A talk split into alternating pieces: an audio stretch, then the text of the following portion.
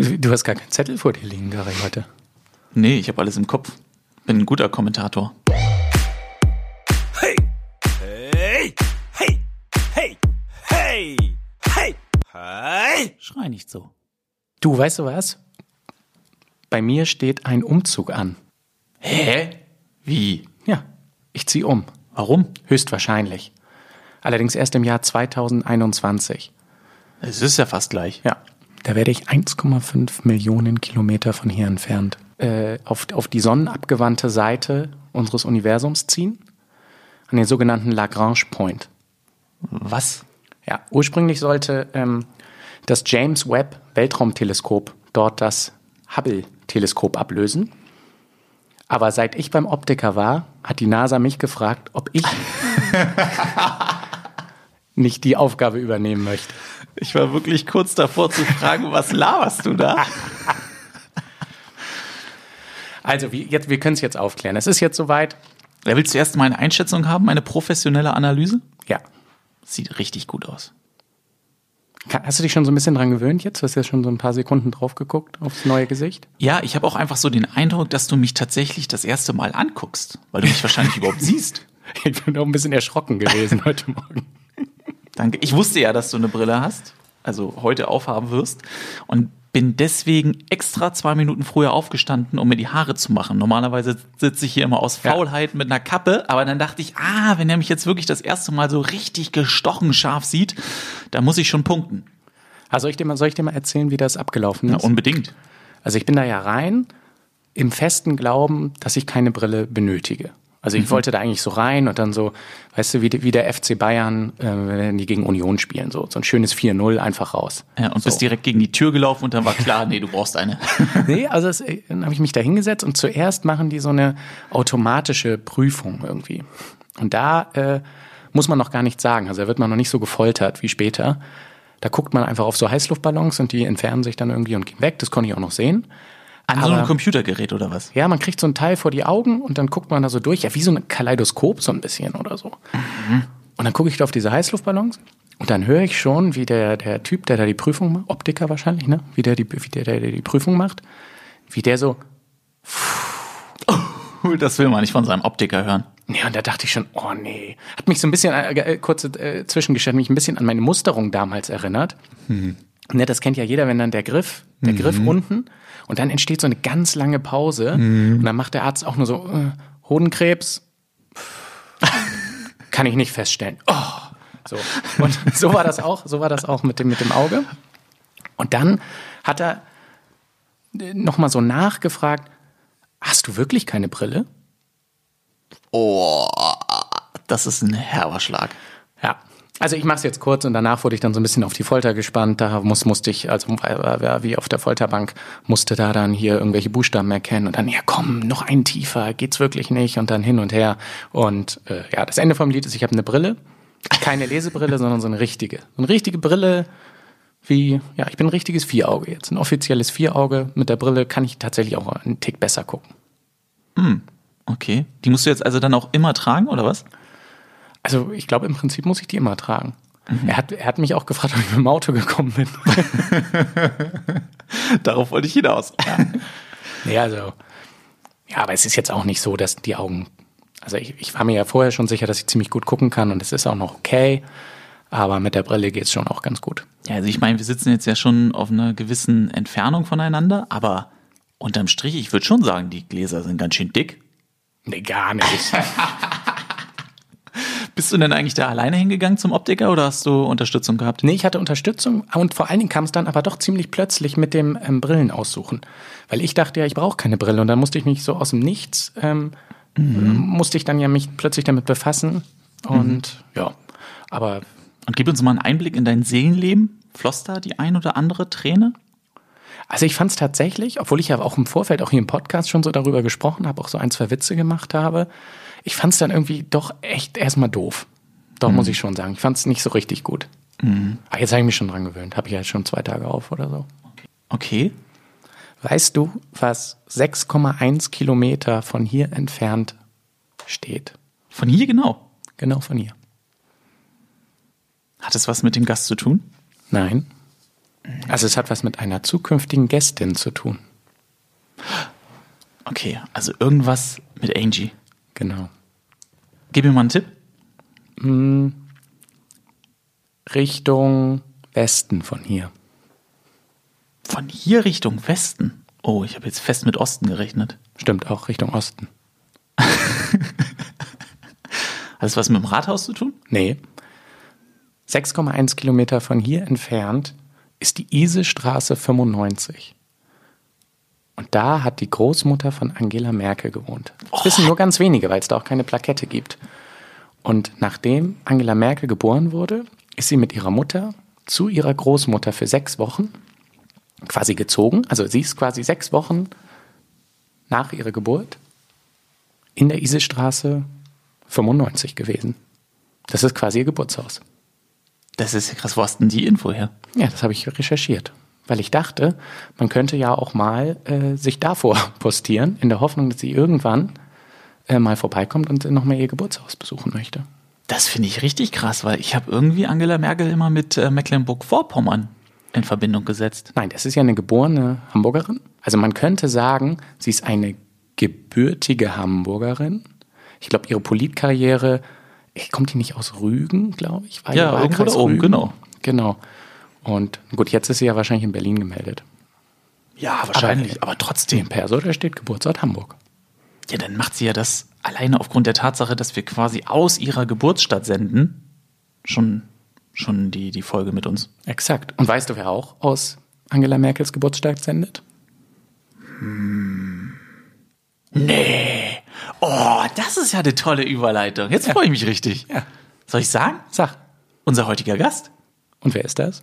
Christian Stübinger, bekannt als Radiomoderator von Radio Hamburg, ehemals auch unterwegs gewesen bei Energy Hamburg. Den rufen wir jetzt mal an. Na, dann geht's los. Moin, moin. Einen wunderschönen guten Tag. Moin. Herzlich willkommen bei Schrei nicht so. Unser Gast an diesem Tag. Ich weiß ehrlich gesagt gar nicht, wie ich dich ansprechen soll. Soll ich dich jetzt Christian nennen oder soll ich dich jetzt Stübi nennen? Also Christian auf gar keinen Fall, da fühle ich mich auch nicht angesprochen. Sag ruhig Stübi. Stübi Freut sagt mich. jeder. Stark. Stübi sagt jeder. Dann herzlich willkommen, Stübi, bei unserer heutigen Episode. Ja, danke für die Einladung. Wir kennen dich bestens. Ja, nee, stimmt eigentlich gar nicht die Formulierung. Wir hören deine Stimme regelmäßig und daher kennen wir dich. Vom Gesicht her weiß ich gar nicht, wie sich das verhält. Kennen dich viele Leute, wenn sie auf der Straße dir gegenüberstehen? Also ich muss echt sagen, dass das über die Jahre immer mehr geworden ist. Und gerade wenn man so mit, ich sage jetzt mal Gleichaltrigen unterwegs ist, also sagen wir mal Spanne 20 bis 35 so, passiert es schon relativ häufig. Gut, im Moment nicht, aber wenn man irgendwie auch in der Schanze unterwegs ist, dass, äh, dass man doch häufiger mal so diesen Blick äh, sieht, ah, den kenne ich doch irgendwo her. Und das liegt natürlich dann schon daran, dass auch Radio so ein bisschen Richtung Instagram gegangen ist und auch das Optische etwas präsenter wird. Ja, Radio ist gleich ein ganz, ganz großes Thema, was wir auf jeden Fall noch ähm, mehr ins Augenmerk nehmen wollen. Ähm, vorher aber natürlich die ganz, ganz wichtige Frage, die ich jedem Gast stelle. Wo erwischen wir dich gerade und wie müssen wir uns das vorstellen? Was siehst du so rechts, links von dir? Ich bin einfach aus Internetempfangsgründen gerade von meinem Küchentisch aufs Sofa gewandert. Äh, Wir wohnen, also meine Frau und ich wohnen seit ungefähr einem Jahr in so einer etwas schickeren Bude im Verhältnis zu vorher. Das war so eine Studentenbutze in Winterhude und das ist so eine offene, offenes Wohnzimmer, Schrägstrich Küche und äh, wir haben so, so Barhocker auf dem, auf dem Esstisch, sage ich jetzt mal.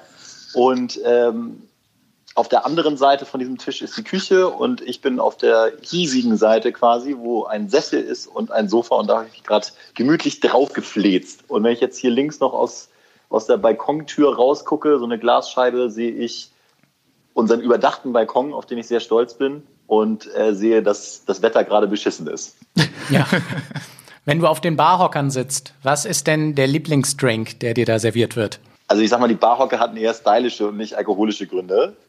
Aber mein Lieblingsdrink ist im Moment der Rosé. Klingt ein bisschen strange, aber ich kann Rosé-Schorle echt den ganzen Tag so nebenbei trinken und werde davon nicht übertrieben schnell betrunken, sodass ich nichts mehr mitkriege.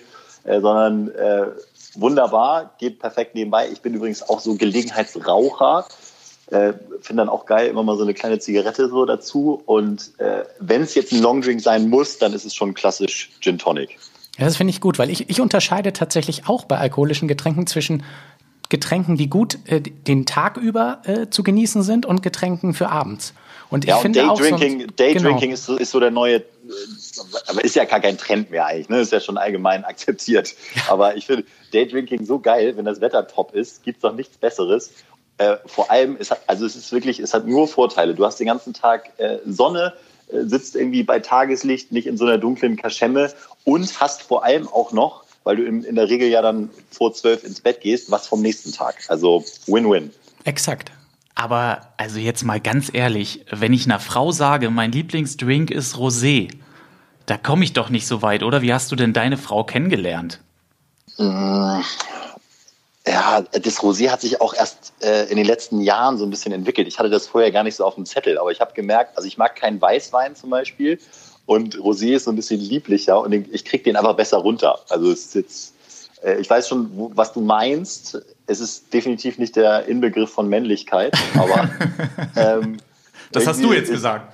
Ich, ich, ich, ich trinke das echt ganz gerne, auch wenn es einige, einige Klischees erfüllt und gefühlt so ein bisschen Sylt-Style auch ist, äh, wo ich mich auch, äh, obwohl ich Sylt liebe, also da will ich jetzt auch nichts gegen sagen. Aber nee, äh, meine Frau habe ich kennengelernt bei der Arbeit. Sie hat mir damals, als ich ein Vorstellungsgespräch hatte bei Energy, mein erstes, das ist auch schon zehn Jahre her, ähm, hat sie mir die Tür aufgemacht. Und da habe ich schon gedacht, so, oh, okay, alles klar. Ähm, ja, und das war so mein Projekt dann da die nächsten Jahre. Und ich äh, habe immer dran gearbeitet, sie irgendwann zu heiraten. Und zum Glück ist es passiert. Wie ging das denn überhaupt los beim Radio? Wie ging das für dich los? Na, hast du doch gerade gehört, Stefan, das war die Motivation. Nur um die Frau zu Ja, überzeugen. na klar, aber nee, tatsächlich. äh, also, ne, wie, wie wird man Radiomoderator? Ich äh, habe nach dem Abi, was wirklich erstaunlich gut war, also ich habe so einen 1,4 Schnitt. Ich, ich sage das nicht, um anzugeben, Boah. sondern um, äh, um zu demonstrieren, dass man, also ich hätte theoretisch auch was anderes machen können. So. Ja. Mein Bruder, mein Bruder ist Mediziner, mein einer, der andere ist in die Wirtschaft gegangen. Äh, Juristen haben wir dabei. Also ich habe, ich habe viele Brüder, fünf, äh, also äh, kompliziertere Geschichte.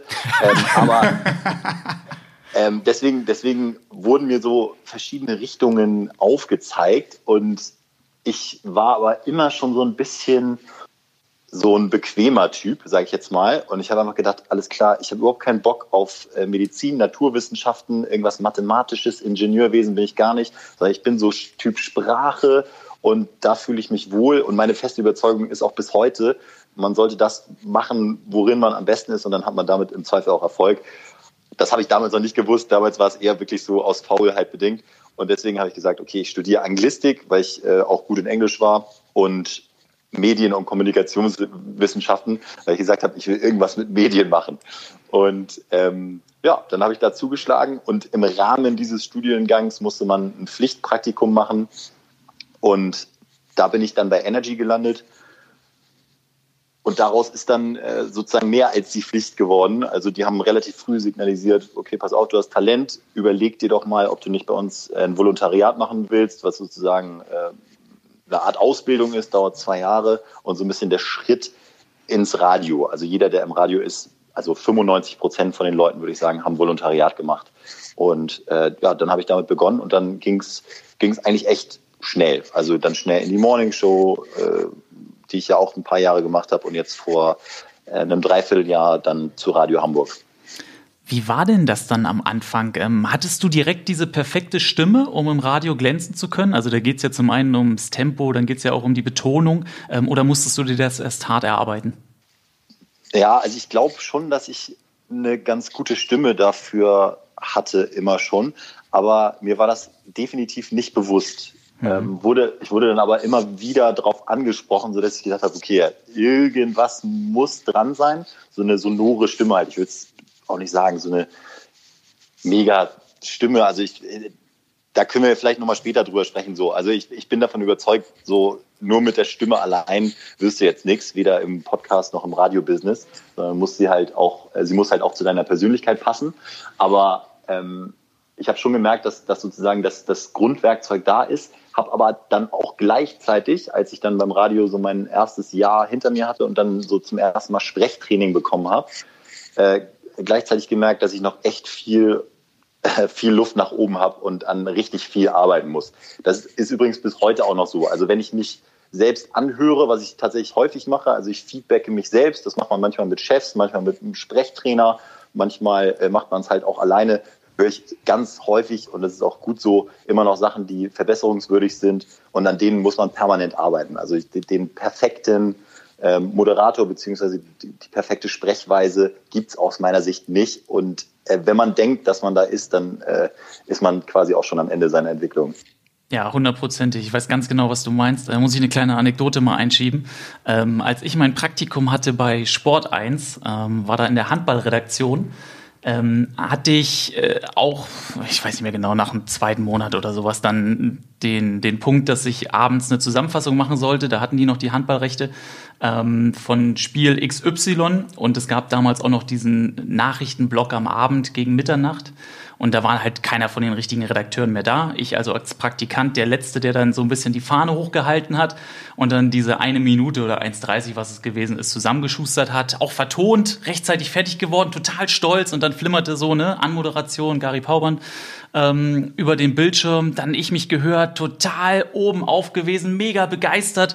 Dann war die Sendung vorbei. Dann kam mein damaliger Leiter der Sendung zu mir, Martin Winkler. Schönen Gruß an der Stelle und hat mich angeguckt und gesagt, also ganz ehrlich, wenn wir noch ein bisschen Zeit gehabt hätten, dann hätte ich jemand anderen das vertonen lassen. Und dann war das mein Schlag nach ganz unten. Wow, das ist aber auch. Also eigentlich sagt man doch, wenn man kritisiert, dann erstmal loben, dass man so sagt, pass auf, also.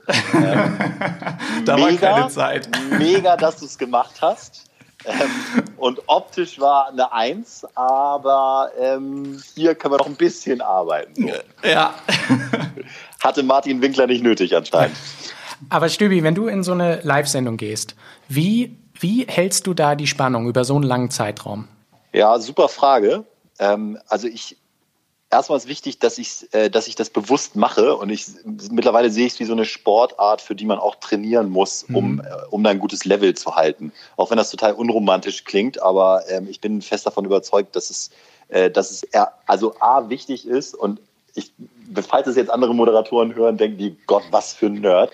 Aber ich bin echt so, was, was sowas angeht, bin ich wirklich nerdy. Sonst auch ein bisschen, äh, lasse ich mal die Züge schleifen, aber äh, da bin ich, da bin ich hinterher. Also ich wärme die Stimme auf ähm, und da gibt's auch keinen Weg dran vorbei, denn wenn ich es nicht mache, dann äh, kackt die ab auf gut Deutsch nach ja. zweieinhalb, drei Stunden. Dann, dann, also dann merke ich einen Unterschied. Ähm, das heißt, ich wärme die Stimme auf und. Wie machst äh, du das denn? Ja, gut, also Sprechübung, ne? Wollen wir die jetzt durchgehen oder? Ja, vielleicht nicht alle. ja, also ja gut, also wenn ihr das jetzt hört, dann könnt ihr ja so ein bisschen mal mhm. mitmachen vielleicht. Ja. So erster Move, erster Move ist, äh, ihr drückt mit eurer Zungenspitze, ähm, drückt ihr, ich muss jetzt kurz überlegen, wie ich das jetzt formuliere, äh, von, von der Innenseite gegen den gegen die Mundwand, ja. Mhm. Und dann lasst ihr die Zunge mit, mit permanentem Druck auf dieser Innenseite von der Mundwand kreisen, so rechts mhm. rum. Und das, das machen wir jetzt einfach mal fünfmal. Also macht das mal fünfmal, so kreisen lassen, richtig auf Druck. Und dann merkt ihr schon nach fünfmal, sechsmal wahrscheinlich. Tut ein so bisschen, bisschen, weh. Tut ein bisschen weh, ne? Genau. Mhm. Denn die Zunge ist ja auch ein Muskel, der einfach trainiert werden muss. Und das, das mache ich so 15 Mal nach rechts und dann 15 Mal nach links. Damit fängt es an. Mhm. Ähm, kann ich echt jedem nur empfehlen. Und äh, dann mache ich so auch die Vokale durch. Äh, da gibt's ja so eine, so, kannst du so durchdeklinieren, ne? Dann sagst du so Manga, Mange, Mangi, Mango, Mangu, Mangä, Mangü, Mangü, Mangai, Mangoi, Mangau. Dann hast du auch noch den Ng mhm.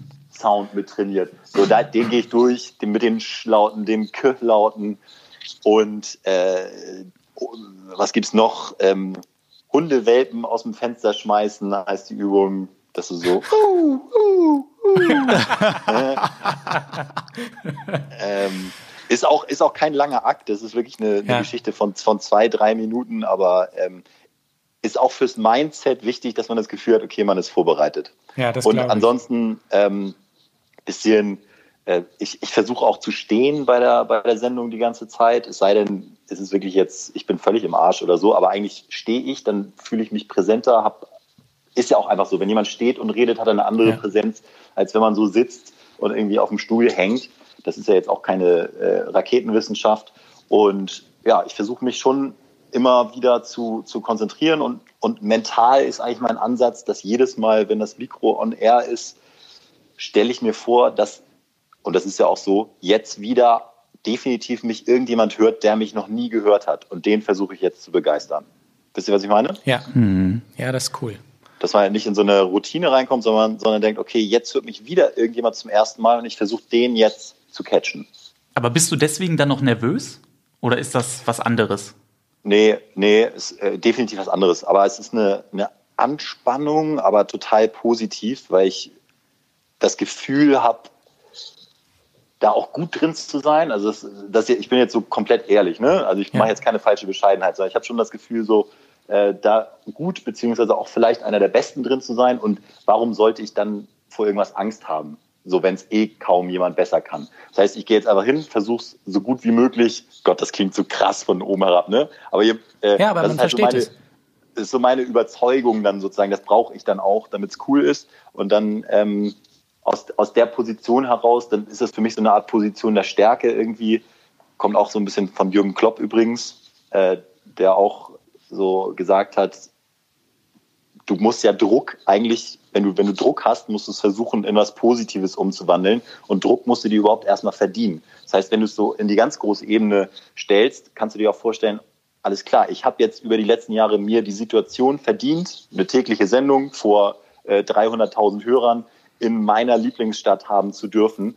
Ähm, und dann habe ich auch berechtigterweise diese Möglichkeit, dann nutze ich sie jetzt auch. Ich, ich bin ja hier nicht zu Unrecht und äh, keine Ahnung, balanciere auf dünnem Eis, sondern es ist so das, wo drin ich gut bin, dann mache ich das jetzt. So, das, das ist so ganz, glaube ich, unterbewusst in mir drin. Das rufe ich mir aber nicht ab vor Augen, sondern ich, ich mache es einfach. Aber sollte ich mal Zweifel haben, glaube ich, ähm, würde ich mich darauf dann wieder besinnen. Weil das kann ja auch passieren. Passiert oft genug, dass ich mich tierisch ärgere über irgendwas, was richtig scheiße gelaufen ist. Ähm, und da habe ich auch lange für gebraucht, da einen Weg zu finden, dass dann nicht für mich die Sendung schon per se kacke ist, sondern dass du immer wieder auch die Chance hast, mit der nächsten Moderation äh, wieder einen Glanzpunkt zu setzen. Und kurz gesagt, du bist halt nur so gut wie deine letzte Moderation. Das hilft eigentlich. Ist das auch dein Weg, mit, mit Kritik umzugehen, gerade jetzt ähm, in sozialen Medien oder äh, sonst wo, wo Feedback an dich zurückgespielt wird? Ist das sozusagen die Grundeinstellung, mit der du ähm, solchen Dingen begegnest? Ja, also ich äh, finde es ganz furchtbar, wenn Leute nicht gut auf Kritik reagieren. Ähm, und deswegen zwinge ich mich, wenn ich Kritik bekomme, auf keinen Fall diesen Ja-Aber-Reflex äh, erkennen zu lassen. Obwohl der manchmal in mir drin schon schlummert, bin ich ganz ehrlich. Also wenn ich, wenn mich jemand kritisiert, dann denke ich immer so, ja, aber ähm, ich habe das des und deswegen gemacht oder die Technik war kacke oder so. Aber das unterdrücke ich jedes Mal. Ähm, aber setze mich dann schon auch damit selbst auseinander. Aber ich würde würd sagen, dass ich selbst wirklich mein härtester Kritiker bin. Ich höre mir echt viel von mir an und ähm, nehmen das, nehmen das dann auseinander. Also Kritik trifft mich schon. Ähm, ich, ich bin aber immer sehr, sehr dankbar. Gerade wenn es von Leuten kommt, die einfach definitiv mehr Ahnung haben als ich und besser auch in dem Medium sind als ich. Ähm, deswegen, also ich, ich höre es nicht gerne, aber ähm, bin immer sehr dankbar dafür und versuche es dann auch wirklich umzusetzen. Boah, du sprichst mir richtig aus der Seele. Ich habe mir gerade die Frage gestellt, ähm, weil du darüber gesprochen hast, mit wenn jetzt eine Moderation so lief, dass du dann die Chance hast, mit der nächsten Moderation es wieder wettzumachen.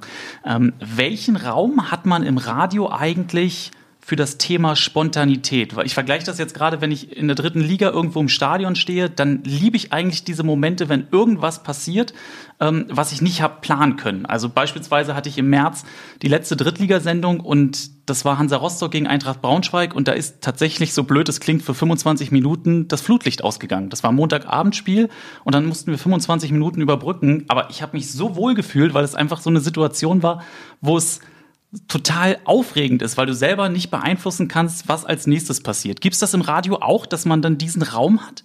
also für mich ist sowieso äh, Grundvoraussetzung für eine gute Radioshow, ähm, dass das, was äh, kommt, überraschend ist. Also wenn der mhm. Hörer, ähm, also ein Hörer könnte mir kein größeres Kompliment machen, als zu sagen, ey, ich schalte jeden Abend ein und weiß nie, was du heute machst. So. Denn äh, die Musik ist ja schon relativ vorhersehbar. Und das ist auch gut so. Die schaltet man ja deswegen auch ein. Mhm. Äh, genauso wie man dann zum Beispiel auch den Beitrag sich anguckt über Hansa Rostock gegen Braunschweig. So, äh, das Grundgerüst, die Grunderwartungshaltung ist ja klar und die muss ja irgendwie auch erfüllt werden, weil sonst, glaube ich, verlierst du dann irgendwann die, die Hörer so, ne? Aber ähm, trotzdem innerhalb dieses Gerüstes ist, äh, ist nicht nur ähm, Spontanität erlaubt, sondern aus meiner Sicht ein absolutes Muss und ein Qualitätsmerkmal. Das heißt, wenn du in so eine Sendung an einem Abend gehst, wie viel ist da schon wirklich vorbereitet und wie viel füllst du dann noch selber mit Leben? ja, hoffen wir mal, dass mein Chef das jetzt nicht hört. Aber ähm, die, die offizielle Antwort unterscheidet sich, glaube ich, schon ein kleines bisschen von meiner ehrlichen Antwort. Also ich, ich persönlich ähm, überlege mir vorher, was ich an welchen Stellen mache, aber und, und überlege mir sozusagen auch, wenn du, wenn du jetzt ins Detail gehst zu einer Moderation, dann überlege ich mir drei Sachen. Ähm, wie steige ich ein? Worum geht's? Und wie steige ich aus? Das sind so die drei Sachen. Aber innerhalb dieses Rahmens ist alles drin, äh, alles möglich. Mhm. Vielleicht, vielleicht auch um nochmal Hörer, die ähm, gar nicht sich so richtig das vorstellen können, wie das hinter den Kulissen von so einer Radiosendung äh, abläuft. Wie, wie, wie funktioniert das denn? Gibt es erstmal eine Redaktion, die dir ähm, grundsätzliche Ideen vorgibt und du darfst dann mitentscheiden oder bist du wie ein Sprecher ähm, bei der Tagesschau? Vielleicht kannst du das nochmal so ein bisschen einordnen. Ja, es ähm, unterscheidet sich dann auch wirklich von Sendeschiene zu Sendeschiene. Jetzt habe ich so ein bisschen das Glück, auch alles äh, mal gemacht zu haben, beziehungsweise auch im Moment alles machen zu dürfen. Ich habe jetzt bei Radio Hamburg so eine Art Late-Night-Show, die echt so im klassischen Sinne Late-Night ist. Da habe ich alle Freiheiten eigentlich. Ähm, inhaltlich. Da kann auch mal eine Moderation ein bisschen zu lang sein, da kann auch mal eine Moderation so ein bisschen Umwege machen und äh, vielleicht auch mal ein etwas längeres Gespräch mit dem Hörer mit dabei sein. Also ich sag mal, bis auf die Musik klingt es abends manchmal ein bisschen wie ein Podcast so wenn ihr wisst, was ich meine. Ja, also es ist nicht, haben wir mal von gehört. es, ist, es, ist nicht so, es ist nicht so durchformatiert, ähm, aber das meine ich jetzt gar nicht im negativen Sinne. Ja. Wohingegen, ähm, und da habe ich, das mache ich komplett alleine, da habe ich im Moment so einen äh, Praktikanten, der mich noch ein bisschen supportet bei der äh, Beantwortung von WhatsApp-Nachrichten, weil ich halt auch viel Hörerinteraktion mache. Äh, der hilft mir da, weil man sonst nicht hinterherkommt. Du hast Musikwünsche, dann noch irgendwelche Beiträge zu Talkthemen. Das, das wäre dann schwierig, obwohl ich schon auch versuche, immer noch direkt zu kommunizieren. Aber ansonsten mache ich alles alleine. Ähm, aber manchmal helfe ich auch in der Morningshow aus, wenn da einer ausfällt. Und das ist jetzt zum Beispiel bei Radio Hamburg, Marktführer in Hamburg, eines der größten Privatradios in Deutschland. Das ist eine Welt, wie ich sie noch nicht kannte mit einem äh, Redaktionsteam von äh, permanent fünf Leuten, ähm, drei Moderatoren, Nachrichtenredaktion. Da ist dann wiederum, äh, wenn du in die Sendung gehst, ziemlich klar, was zu welchem Zeitpunkt passiert. Ja. Klar, es ist immer noch Raum für spontane, wichtige Ereignisse und es ist immer noch Raum für Hörerinteraktion und da weißt du auch nie, was passiert. Aber ähm, da ist trotzdem, wenn du morgens ins Studio gehst, klar, wir machen da das, da das, da das es sei denn, die Welt geht unter. Stübi, was vermisst du eigentlich, weil dein Wechsel jetzt ja noch nicht so lange her ist, ähm, am meisten von deinem alten Arbeitgeber? Ja, ah, das ist irgendwie, irgendwie eine schwierige Frage, weil das dann auch gleichzeitig impliziert, dass es mir beim neuen Arbeitgeber fehlt. Wisst ihr, was ich meine? Also klar, äh, klar vermisse ich, vermisse ich schon einige Kollegen, ähm, aber das reicht uns schon, Stübi. Wir wollten auch, genau. Habe ich auch äh, tolle Kollegen kennengelernt. Wisst ihr, was ich meine? Wissen wir. Und das reicht uns auch schon, weil wir wollten dich nämlich nur auf Kollegen triggern. Wir haben dir nämlich äh, was mitgebracht. Das würden wir einfach mal kurz einspielen. Wow. Hallo an alle. Hallo Stübi. Hier ist Matze, deine Ex- und Lieblingskollegin. Wobei, das klingt jetzt auch falsch, ne? Das klingt so, als wäre ich deine Ex-Freundin. Nein, deine Ex-Kollegin und Lieblingskollegin, wollte ich sagen. Ich wurde gefragt, was ich an dir schätze. Da muss ich natürlich nicht lange überlegen. Ähm, ich mag Stübis Humor. Der kann alles von anspruchsvoll bis ganz flach. Ich mag seine Spontanität. Erst verabredet man sich zu nur einem Drink in der Schanze und am Ende ist man durch ganz Hamburg gezogen und landet zum Abschluss natürlich in der Thai-Oase. Und ich mag Stübis Ehrlichkeit. Er sagt, was er denkt. Das äh, können manche Leute nicht so gut ab, aber mir persönlich ist sowas immer lieber als irgendwelche Fake-Leute. Und falls ihr mal ein paar lustige Stories hören wollt, fragt Stübi einfach nach seiner Schulzeit. Die Erlebnisse zum Beispiel, was mir natürlich im Kopf hängen geblieben ist in Schottland, haben damals bei uns schon die ein oder andere Sendung gefüllt. Viel Spaß euch noch, liebe Grüße. Oh, ja, muss ich sagen, bin ich echt gerührt. Habe ich gerade richtig Tränen in den Augen. Das ist schön. Schottland? Äh, ja, Schottland, da muss ich mir erstmal kurz von überholen, äh, erholen. Ähm, das hat mich jetzt hier gerade geflasht. Ich habe noch vorher überlegt, na, ob die sich sogar so vorbereiten, dass sie, äh, dass sie sogar noch ein bisschen recherchieren und sich noch da Infomaterial holen. Respekt, Jungs. Also erstmal vielen Dank dafür. Sehr gerne. Ähm, ja, und äh, ne, mit, mit Matze verbindet mich natürlich echt einfach viel, weil äh, wenn man, wenn man über Jahre jeden Morgen, äh, halt zu einer Zeit, wo man wirklich keinen Bock auf Leute hat, äh, zusammen in so einem Studio eingefercht ist, lernt man sich halt unglaublich kennen. Und ich glaube, das ist wirklich, äh, da gibt's kein Beispiel von einem anderen Moderatorenteam, was sich dann so gut verstanden hat über so viele Jahre, weil man halt so viel hört, was auch in die Brüche gegangen ist, ähm, weil die Leute sich dann einfach nicht mehr ertragen können. Und bei uns ja. ist echt, ähm, glaube ich, wirklich, wirklich sensationell gewesen. Ähm, ja, aber Schottland äh, war ich, als ich 16 war, ein Jahr, habe da quasi statt der 11. Klasse ein Jahr verbracht. Ähm, und das war echt so eigentlich mit das beste Jahr meines Lebens. Also ähm, ich, ich bin von einem Gameboy spielenden äh, Typen, der wirklich nicht mal einen Hauch Ahnung von Frauen hatte, äh, zu einem, glaube ich, halbwegs äh, vernünftigen Typen geworden innerhalb dieses Jahres, der äh, dann auch ganz gut im Sport war und äh, vor allem auch gelernt hat, selbstständig zu arbeiten, also ganz und selbstständig zu leben. Also ganz viele verschiedene Aspekte sind da zum Tragen gekommen. Ich war in so einem Internat für ein Jahr und es hat mich unglaublich weitergebracht, obwohl ich häufig traurig bin, dass ich nicht mehr so viel Kontakt zu den Leuten von damals habe. Und äh, ja, also was so die Stories angeht, ähm, ja, kann man, gar nicht, kann man wirklich gar nicht alle erzählen, so, ne? Aber so beispielhaft ist, dass wir mal äh, ausgebrochen sind aus dem Internat. Da musstest du halt abends um, um 21 Uhr musstest du im, im, im Haus sein. Und wir sind dann zu dritt, haben wir uns bei eBay eine Strickleiter bestellt, haben von so einem chinesischen Technik-Nerd, da waren halt 80 Prozent Chinesen, äh, der hat irgendwie über seinen Laptop, das war damals 2006 für uns absolut undenkbar, äh, hat er da äh, wireless-mäßig den Alarm deaktiviert für fünf Minuten, so dass wir so ein Zeitfenster hatten, wo, wir, wo, wir, wo wir aus dem Fenster konnten, äh, sind dann einfach nur, äh, sind dann rausgegangen, um bis 24 Uhr bei der sogenannten Students Union zu feiern. Äh, übrigens, äh, zwei Studenten kennt man noch, Prince William und seine damalige Freundin Kate waren auch mit am Start. Nein. Oha. Ja, ja. Und äh, haben dann da gefeiert, ist eigentlich gar kein Ausdruck. Wir hatten ja überhaupt kein Geld. Wir haben da irgendwie zwei Drinks genommen, aber für uns, für uns war es natürlich unglaublich.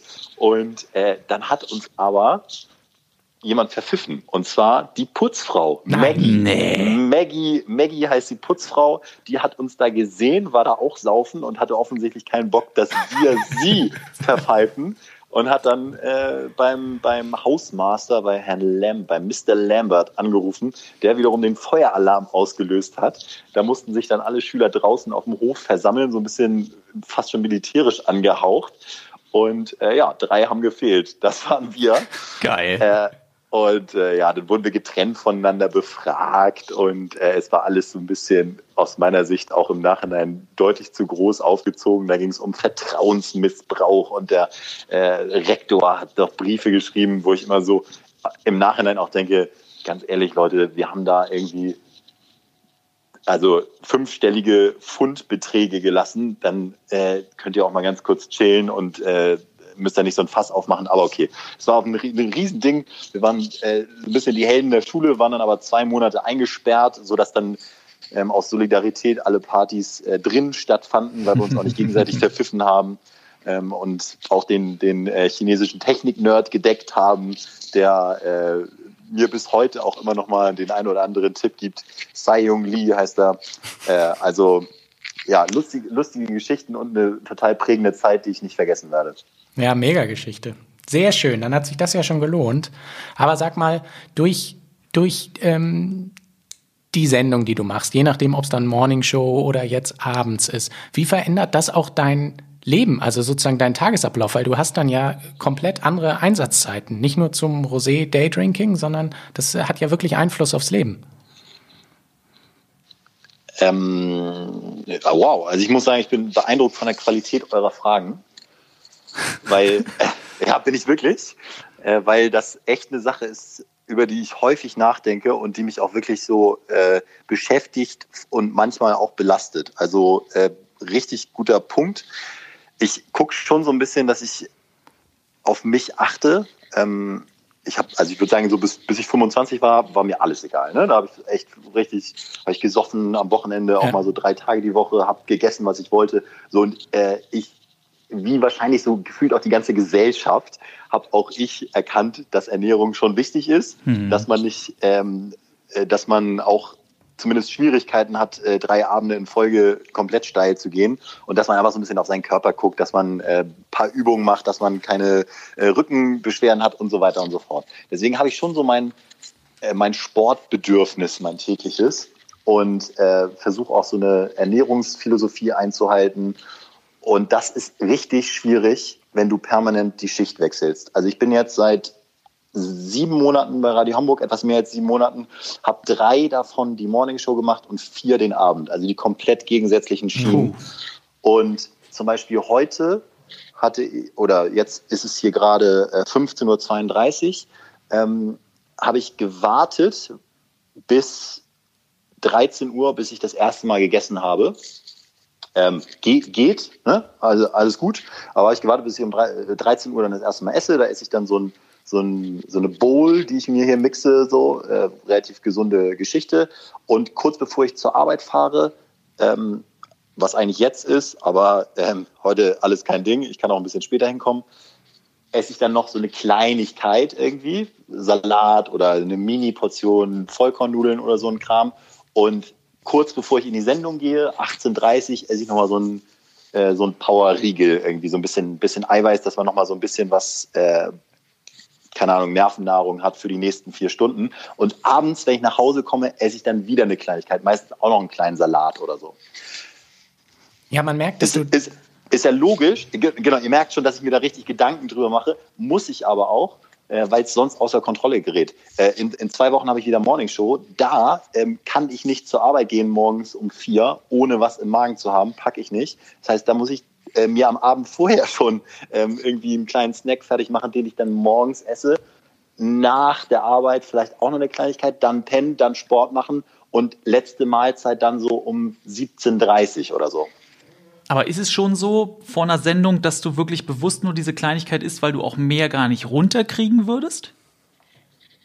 Na, ich versuche es so zu timen, dass ich auf keinen Fall so überfressen bin ja. oder überfressen in eine Sendung gehe.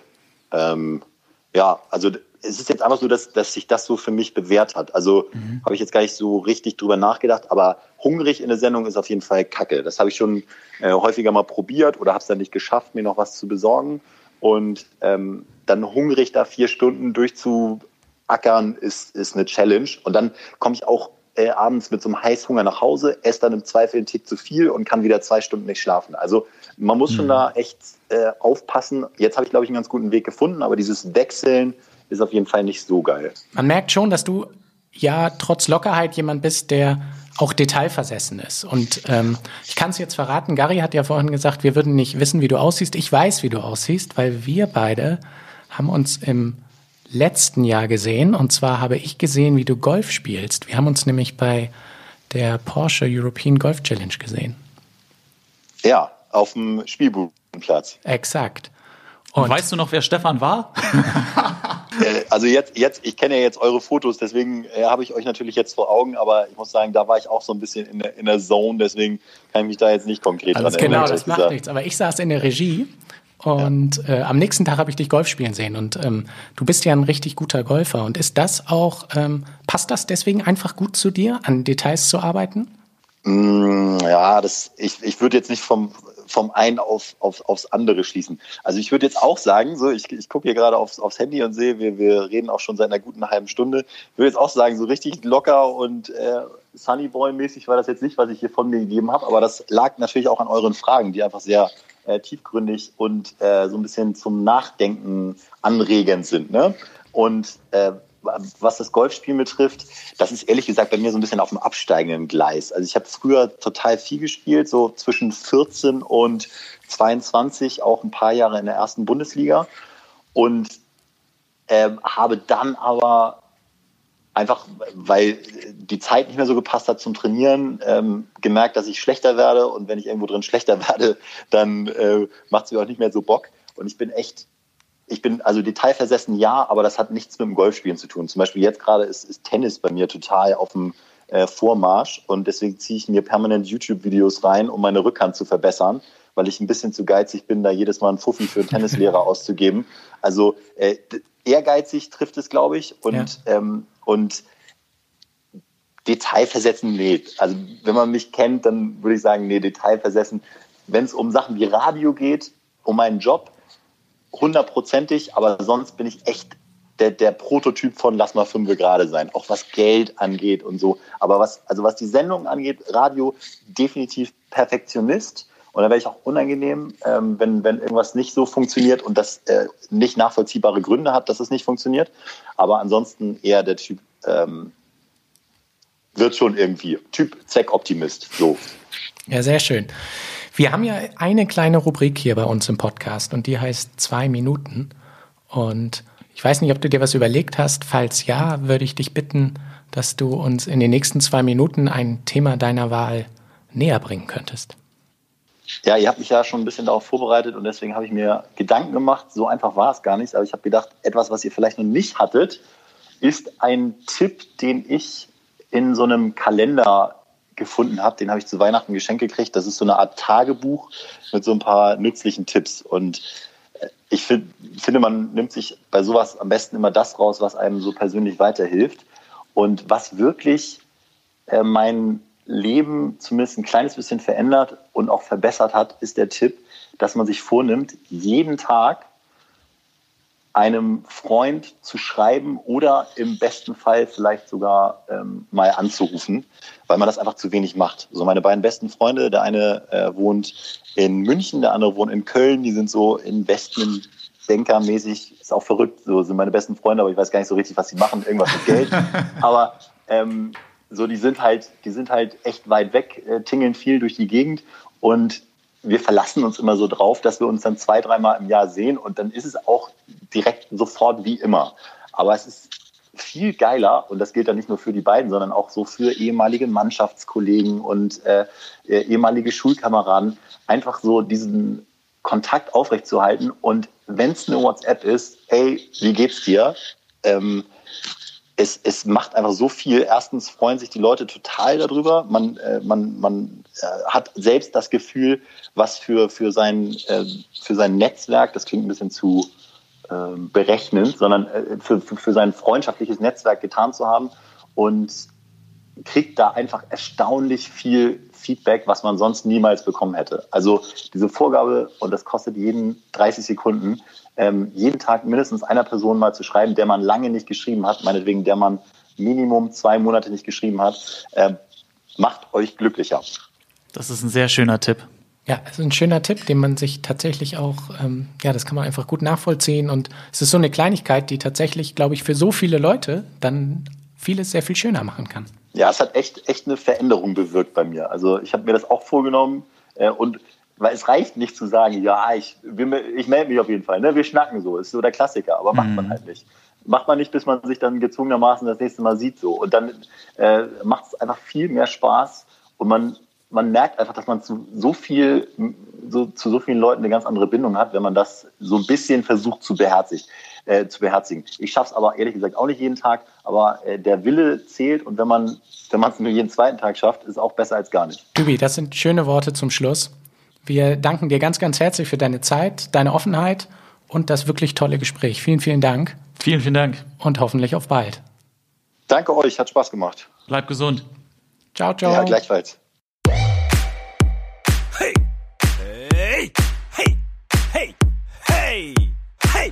Hey. Schrei nicht so.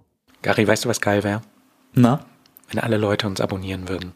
Abonnieren. Warum ist da noch keiner drauf gekommen? Weiß ich auch nicht. Und liken. Überall alles abliken. Und am Ende noch eine Bewertung abgeben, oder? Das wäre Hammer. Das wäre geil. Bei Facebook und Instagram und überall, wo es Podcasts gibt.